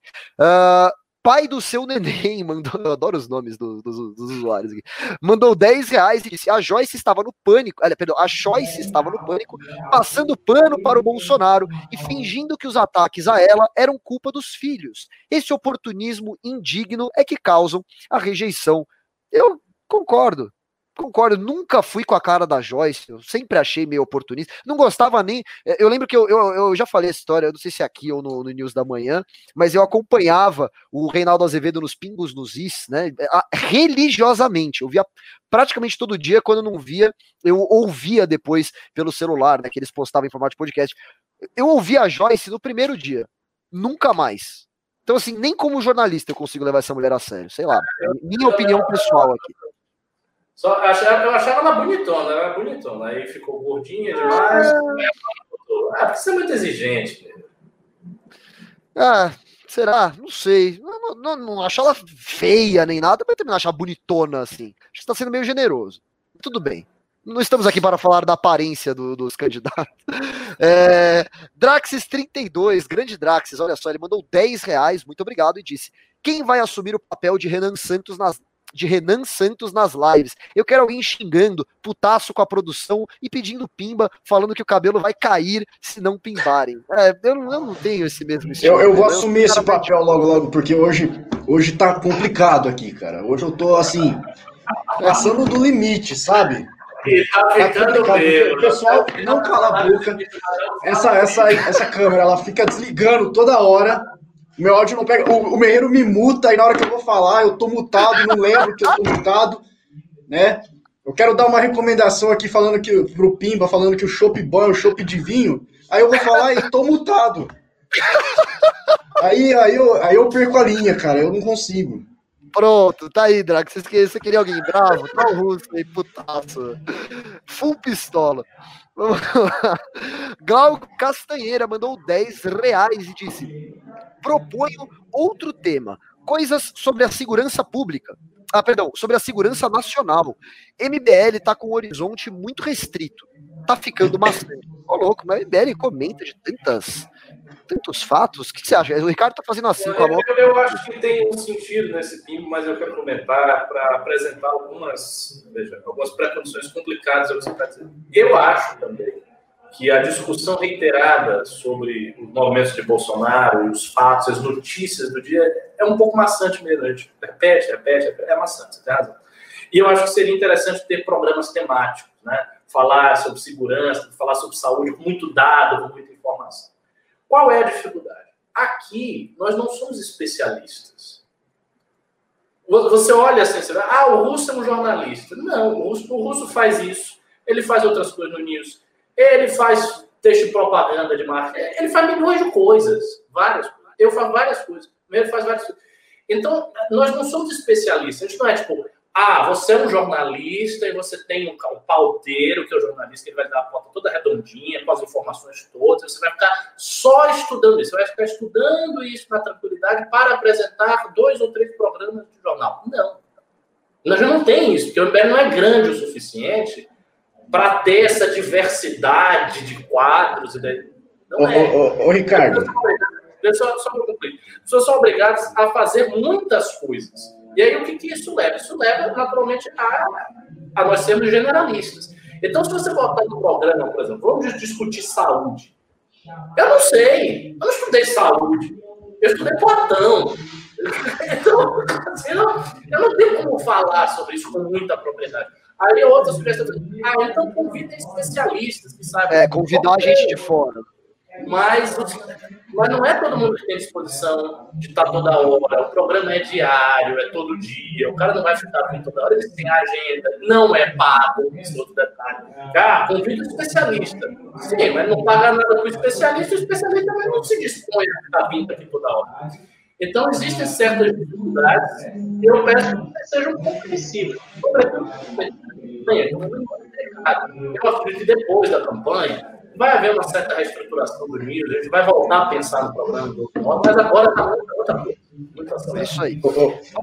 Deixa eu só, só falar que isso daí que o Ricardo está falando é, é o fato de que o MBL, a gente for falar a verdade, o MBL é pobre, tá? Vem, vem a galera aí falando de 400 milhões, não sei o quê. Não, você tem, você tem, você tem o suficiente para para uma pessoa aqui que tem que fazer 50 coisas diferentes. Tá? 50 coisas diferentes. Então, é por isso que a gente depende muito do, da, da, sua contribuição também. Porque não é fácil. Não, a gente que é pobre, falar a verdade para você, a gente é pobre mesmo. Não vou ficar disfarçando aqui. Eu já estou um pouco alterado, eu vou falar a verdade, a gente é pobre. Então, a gente precisa da sua ajuda para a gente continuar aqui é, atuando aqui. Tá difícil, a gente fazendo várias coisas. Então, para a gente manter aqui, para a gente ir atrás de novos projetos, nós precisamos da sua ajuda. Eu não estou bêbado, não, tá? Eu, eu, eu preciso de umas, uns 3 litros no mínimo para começar a ficar bêbado. Ah, a gente está vendo, a gente está vendo. Eu quero mandar no chat. Mas e os 600 trilhões do MBL? Né? Trilhões, os caras falando. Vamos lá. É, Arlene Sampaio mandou mandou 10 reais. Muito obrigado, Arlene, e disse: Feliz em ver meus guerreiros da manhã no News da noite e a batalha dos meus intelectuais preferidos, Russo e Ricardo. Olha aí, muito obrigado, Arlene, pelo, por acompanhar todas as lives aí do MBL. Muito bom. É, Tiago Cardoso mandou 20 reais e disse: Pimbinha pro MBL continuar incomodando muita gente. O Draxes32 mandou 5 reais e disse: Moro, dois pontos. Prezada, não estou à venda. Cássio, dois pontos. Olha a vaga, dois real, geladinha. Muito bom. O Draxis faz excelentes comentários aqui. É, Débora C mandou R$18,90 e ela disse: primeiro pimba da vida para o professor Ricardo, Ricardo não ser desalojado. Olha só. É, tá mal a minha vida, né? A qualquer momento os credores podem vir aqui e me expulsar. Eu vou estar na rua da Bravura, precisar de alguém me ceder no apartamento. É isso só, consertando aqui, o Meir, a gente não faz 50 coisas, a gente faz 51 coisas. É. Não, não, entendi esse trocadilho, mas tudo bem. A Pri Pompeu mandou é, 6 dólares canadenses e 99 centavos, olha que chique, e mandou pimba pro Merreiro como host. E claro, 51, sempre uma boa ideia. Hashtag pra cima. É, imagino que ela esteja se referindo a pinga, né? E, então, eu não sei, eu não sei se eu tomei 51 já, acho que não, tomei, tomei em caipirinha já. Pura não dá, tomei, é muito forte. Mas em caipirinha. um litro inteiro de, de, de 51 com, com, com suquinho de limão. Tá louco, vai descrapar. Fica excelente. Aquele suquinho tangue, sabe? Que você pega assim, você abre, coloca. Na... Nossa senhora. Coloca no liquidificador, alguma coisa assim, você bate lá. Meu Deus, eu fiz isso. Eu quero ver o rosto bêbado, deve ser uma. Eu fiz isso na casa de um amigo meu, e aí eu, eu não estava muito satisfeito com aquilo. Eu precisava de mais bebida, aí eu vi um uísque no chão, assim, no chão. Eu perguntei pro meu amigo o que, que era aquilo. Ele falou que era o uísque macumbado pela mãe dele, que a mãe dele era bandista.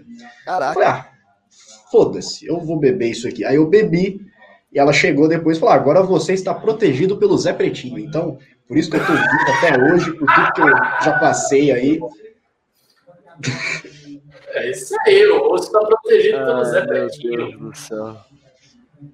Bom, vou seguir aqui então. Eita, peraí que travou aqui o meu YouTube. O Zé Pretinho entrou em você, Ruth? Ah, eu não vou cair nessa, meu amigo. Essa aí eu não. Eu Pronto. Não ah, minha, minha, agora caiu a minha câmera. A câmera de novo. Eita, nós. Peraí que, e aqui tra... deu uma travadinha, mas agora, agora já está voltando, já estou corrigindo o problema aqui. Vamos lá, vamos lá. Uh, Ok, então a Pri Pompeu mandou os dólares, cara, beleza. Kleber Bernardo mandou 2 euros e disse: Vocês vão acompanhar ou falar sobre o debate de hoje? Bom, já falei várias vezes aqui, mas falo novamente. Às 10h30 da noite, aqui no canal do MBL, teremos Rubinho Nunes e Fernando Holliday comentando o debate uh, dos prefeitos da cidade de São Paulo. Então fique aqui no canal, né? Quer dizer, fica aqui não, que ainda vai demorar mais uma hora e meia, mas você vai, janta, depois você volta, fica bem aconchegado na sua poltrona poltrona, na sua cama e assista esses maravilhosos e, e incríveis comentários, né? Uh, Rita Pera, eu não sei se eu já falei esse. Não, não falei. Rita Bertin mandou cinco reais e disse: o Cássio foi notificado 20 vezes pelo Conselho Nacional de Justiça para que iniciasse seu trabalho. Olha só, Ideal para o Bolsonaro. Os dois não gostam de trabalhar, rolou a simpatia. Pois é, pois é, mandriões. Uh, Rodrigo Valdevino mandou R$ 37,90. Olha só, muito obrigado. E ele perguntou: por que vocês não fazem o news no canal do Kim ou do Holiday? Assim poderiam falar das eleições municipais. Ninguém quer saber de Brasília no momento. Ah, não sei se ninguém quer saber, já a audiência foi boa, pô. Mas eu não sei, eu não decido nada, eu só faço o que me manda. É, Se sabe que responder, ele responde. Não, assim, é uma boa sugestão uma boa sugestão. o que eu só acho que seria problemático, amigo, é que o pessoal já está acostumado a vir aqui no canal do MBL. Aí poderia ter uma perda muito grande de audiência por conta disso. Mas é uma sugestão interessante, né? Porque agora a gente está entrando na época da campanha, então se o debate municipal ficar muito quente, muito intenso, a gente vai querer falar do debate municipal. Aqui, lá, lá a gente a gente poderia finalmente declarar, falar em quem a gente apoia para prefeito, que as pessoas querem muito saber, né? Mas assim, dá para falar também, né? Desde que nós sejamos analistas puros. Exatamente. Exatamente. Vamos lá. Uh, Rafael Barlatti mandou cinco reais e disse: para quem acha que no islamismo é o homem que subjuga e manda totalmente na mulher, é só ver onde o professor Ricardo está fazendo live e dar a aula hoje. Tá vendo? É. Agora minha aula não é hoje, minha aula foi ontem. Hoje eu só é. vou assistir o debate. O que, que, é esse cortinho ah, que você tá aí? Eu já ia esquecendo. Hoje não terá aula do Renan Santos. Para quem está aí matriculado, não vai ter aula do Renan hoje, porque ele vai estar lá na Band, junto com o Arthur, dando, enfim, uma assessoria, uma força, ele vai estar lá. Então, não vai poder dar aula. E, e vai, vai ter um dia para substituir? A gente sabe disso já ou ainda não? Não me disseram. Não me disseram. Tá. Vamos lá, então. Então, hoje não terá aula do Renan. Beleza. É, Rafael Barla... Ah, não, esse eu já li, perdão. Gustavo Mortari mandou R$ 7,90 e disse café no domínio. KKKKK, abraços a todos. Vocês viram? Estamos dominando tudo aqui. Logo mais um dia vai, vai, vai sentar eu no lugar do Kim para trabalhar. Vou falar, cadê o Kim? Fala, não, não, tomei o lugar. Vai ter eu e o Russo, entendeu? É, Rafa, é, Rafael Barlatti de novo, é isso? Rafael Barlatti de novo, cinco reais e disse: o russo hoje está igual aquela música de Páscoa com alguma adaptação. De olhos vermelhos, de pelo branquinho, tomando uma cerveja no lugar do Rubinho. Ficou bonitinho, cara, gostei. De olhos vermelhos, de pelo branquinho, tomando uma cerveja no lugar do Rubinho. Muito bom, muito bom, parabéns. Por que de olhos vermelhos? Não tô de olhos, ah. de olhos vermelhos. Ah, aí, amigo, você pode ficar. Você faltou, faltou óculos escuros. É isso aí, quem não tem Faltou colírio... óculos escuros porque colírio eu não tenho. É, exatamente.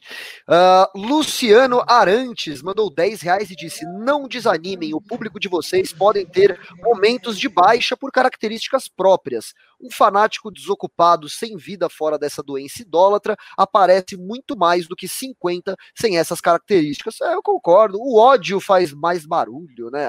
as pessoas mais fanáticas fazem mais barulho, né? Uh, o Ed mandou dois reais e disse: Hoje o debate vai ser bom, quero sangue. Nossa, olha aí. Isso foi ótimo, porque o Meire fez uma mensagem pacifista: o ódio atrás. Né? O ódio. Hoje vai ser bom, quero sangue. Pô, eu acabei de falar que a gente é o público do amor, da paz. Aqui aparentemente não. É, pô, de paz, é sangue mesmo. É, sangue lá. Eu fui imediatamente. Eu fui imediatamente refutado. Vamos lá. Uh, dez, Agora, esse aqui não tem nome, eu não sei se eu que não copiei. Vixe, tá, alguém mandou 10 reais e o cara falou: sou bombeiro militar.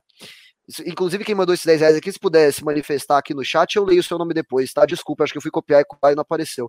É, ele mandou 10 reais e disse: sou bombeiro militar e metade do meu pelotão pensa como nós, porém não aparecemos muito. Nós deixamos não nos deixamos comprar pela Previdência, não queremos sindicalista militar, não queremos bandido de direita, e colocou direita entre aspas.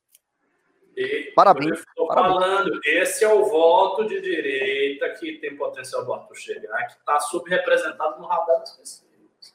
Isso aí é, pode, pode impressionar muita gente. E parabéns pela postura, né? É, é essa postura que, que a gente espera de, de pessoas com, com integridade ideológica, vamos dizer assim, né? Muito bom.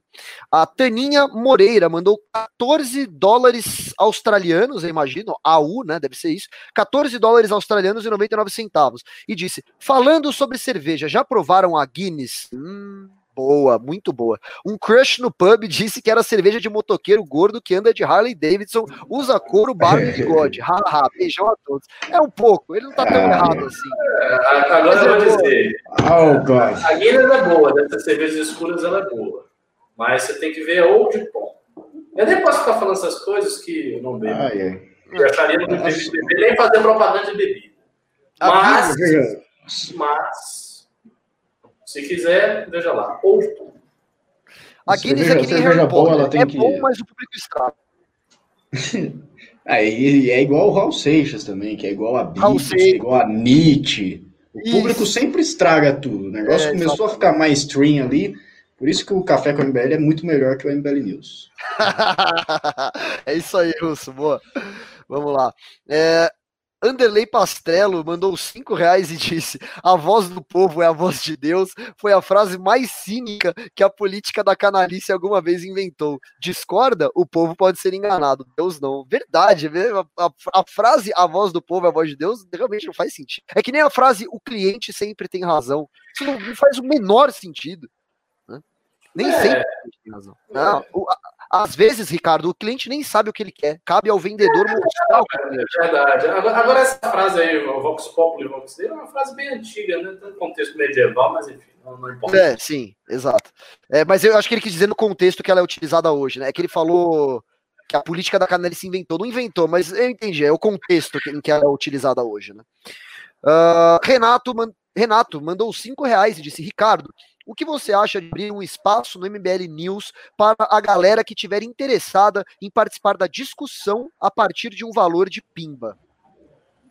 Olha, eu acho que nós poderíamos arrecadar um dinheiro, mas eu acredito que isso ficaria, uh, como é que eu vou dizer, muito bagunçado o programa. Né? Porque aí entrariam mais pessoas para participar da discussão no meio e falar, e às vezes a pessoa, por exemplo, a pessoa pode achar que que ela está dizendo é muito interessante, tá? mas eu não sei o público. Tá? O público às vezes não quer. Aí aparece uma pessoa que deu, sei lá, 200 reais de pimba, vai falar alguma coisa, o público, ah, tira esse cara daí. Que, assim, o público do MBL é um público, às vezes, hostil, né? Eu soube aí que o, o Carlos estava no café, ficaram apertando o pé dele, ele ficou puto, começou a ficar com raiva lá. É, não precisa fazer qualquer coisa, irmão. Se de repente o pessoal aqui começar a dizer que eu tô falando merda pra caralho, eu vou fazer. Eu vou, vou ignorar o chat. Então, eu não sei se fica bom para organizar esse tipo de coisa. É, exatamente. Uh, ah, bom, eu, por, eu acho que esse foi o último pimba, é isso aí. Bom, Sério? Acabou, acabou já? A gente precisa acabou. de mais pimba para eu comprar uma, pra gente comprar uma câmera aqui que não fica desligando. Como é que eu, eu vou fazer o news aqui? Nossa, hoje de manhã, você acha que você sofreu, Russo? Hoje de manhã meu computador travou de um jeito que eu quase chamei um exorcista aqui no meio da live. Quase chamei o exorcista para resolver o problema. Foi bem complicado, cara. Enfim, deixa eu lembrar vocês que uh, eu e o Russo apresentamos o News da manhã, o Café com o MBL, de segunda a sexta, às 10 horas da manhã. Então entre lá, youtube.com.br MBL News, ou pesquise MBL News, né, o canal do MBL News, e se inscreva, ative as notificações, acompanhe a gente também de manhã. Se não der para assistir na hora, você ouve no Spotify depois, né? É que nem o News daqui. Só que você pesquisa lá café com MBL e aí você vai Só que melhor, né? Só que muito melhor, é o time de elite do MBL, né? Uh, e aí lá você encontra todas as, as lives anteriores também, certo? Vou liberar aqui. Tem o último pimba. Tem mais um pimba aí. Opa, peraí, deixa eu ler aqui. O Ed mandou cinco reais e disse: Guinness é ótima, mas uma Latrapé quadrupel, nunca ouvi falar, é divina. Cervejas trapistas são uma obra de arte, olha só. É, mas aí, isso aqui, queridão, não é cerveja para proletário, não. É. Ô, Ricardo, eu, eu, não lembro. Ah, é o reais, não. Aí o negócio aí já tá em outro, outro, outro nível. Eu não lembro se o Renan faz isso na, nas lives de aqui da noite, mas eu faço da manhã, então eu vou fazer, que é abrir o espaço para você dar as suas considerações finais, pedir para as pessoas te seguirem, se quiser. Uh, o espaço agora é seu, fique à vontade. De quem? De que o que eu falei? Suas considerações finais. Você não né? falou ninguém.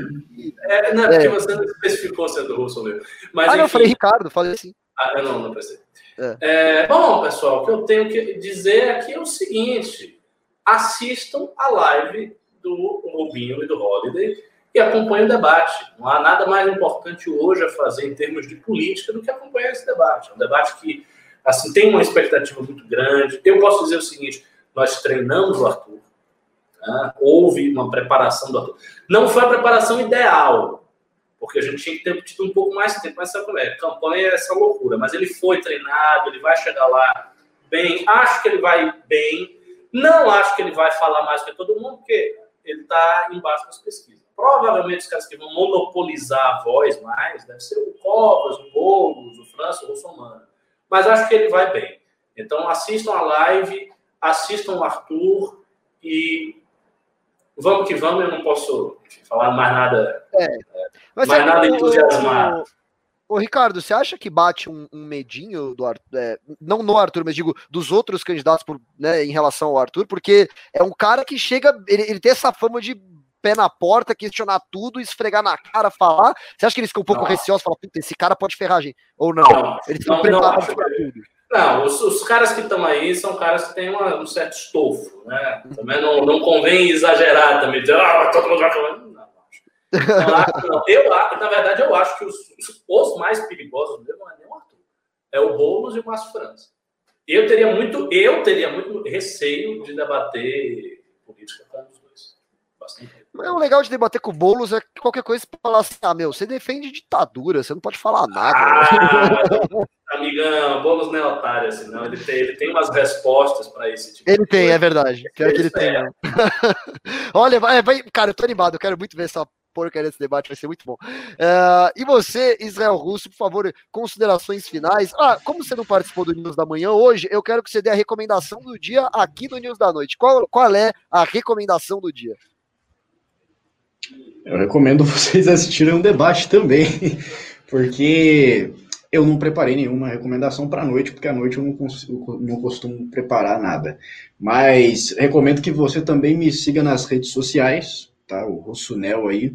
Ai, meu Deus do céu, acabou de novo a, a, essa câmera maldita, né? Mas me siga aí no, no Instagram, no, no, Twitter. Vai lá, se inscreve no meu canal no YouTube também, vai que eu apareço lá. Eu tô meio, tô meio com vontade de aparecer lá agora, nesse momento que eu bebi essa Beckers aqui. Mentira, eu não vou aparecer não, mas enfim. É... Inclusive, quero falar bastante sobre cerveja com vocês, então me sigam, porque eu tô, eu tô me tornando um grande apreciador de cervejas. Tô conseguindo ali re reconhecer tô vendo. os gostos ali, sabe? Alcoolismo, viu, cara? Se você começar a virar alcoólatra, você vai ser Não, alcoólatra é o cara que compra um fardinho de Skol, de Brahma, essas coisas aí. Isso aí é alcoólatra, é o cara que não, não, não aprendeu a beber. Você tem que aprender a beber e beber com, com moderação, para você apreciar a cerveja, ali apreciar, o, a, a, me corrigindo ali, o lúlupo, né? O, o, malte, que pode ser malte de cerveja, de trigo, de aveia, de qualquer grão, e o merreiro completamente é, é, cansado de ouvir eu falar de cerveja aqui, querendo acabar esse programa, e eu continuando falando de cerveja, falando também que é muito importante que a fermentação seja muito bem trabalhada para ter o, o, o, teor alcoólico certo. Corta e... Vou cortar o é, é, Não, muito obrigado pela audiência, pela sua paciência de ter nos assistido aí, dos likes. E é, muito obrigado por essa interação maravilhosa nesse chat também. Até amanhã, possivelmente.